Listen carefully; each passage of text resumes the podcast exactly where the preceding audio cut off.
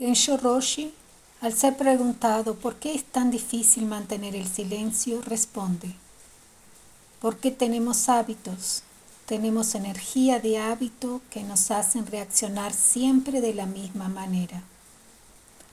Ahora, el silencio exige pacificación. Espero que durante el zazen todos experimenten algún momento de silencio y paz, y cuando éste surge es extremadamente feliz. Entonces, es por esto que practicamos zazen, para ampliar los momentos de percepción pacífica y la comprensión de que este momento es un mundo de acciones y reacciones.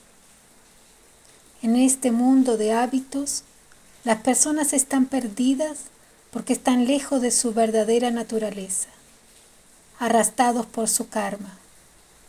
Con la purificación y extinción de los karmas, surge la percepción y comprensión de lo que es nuestra verdadera naturaleza.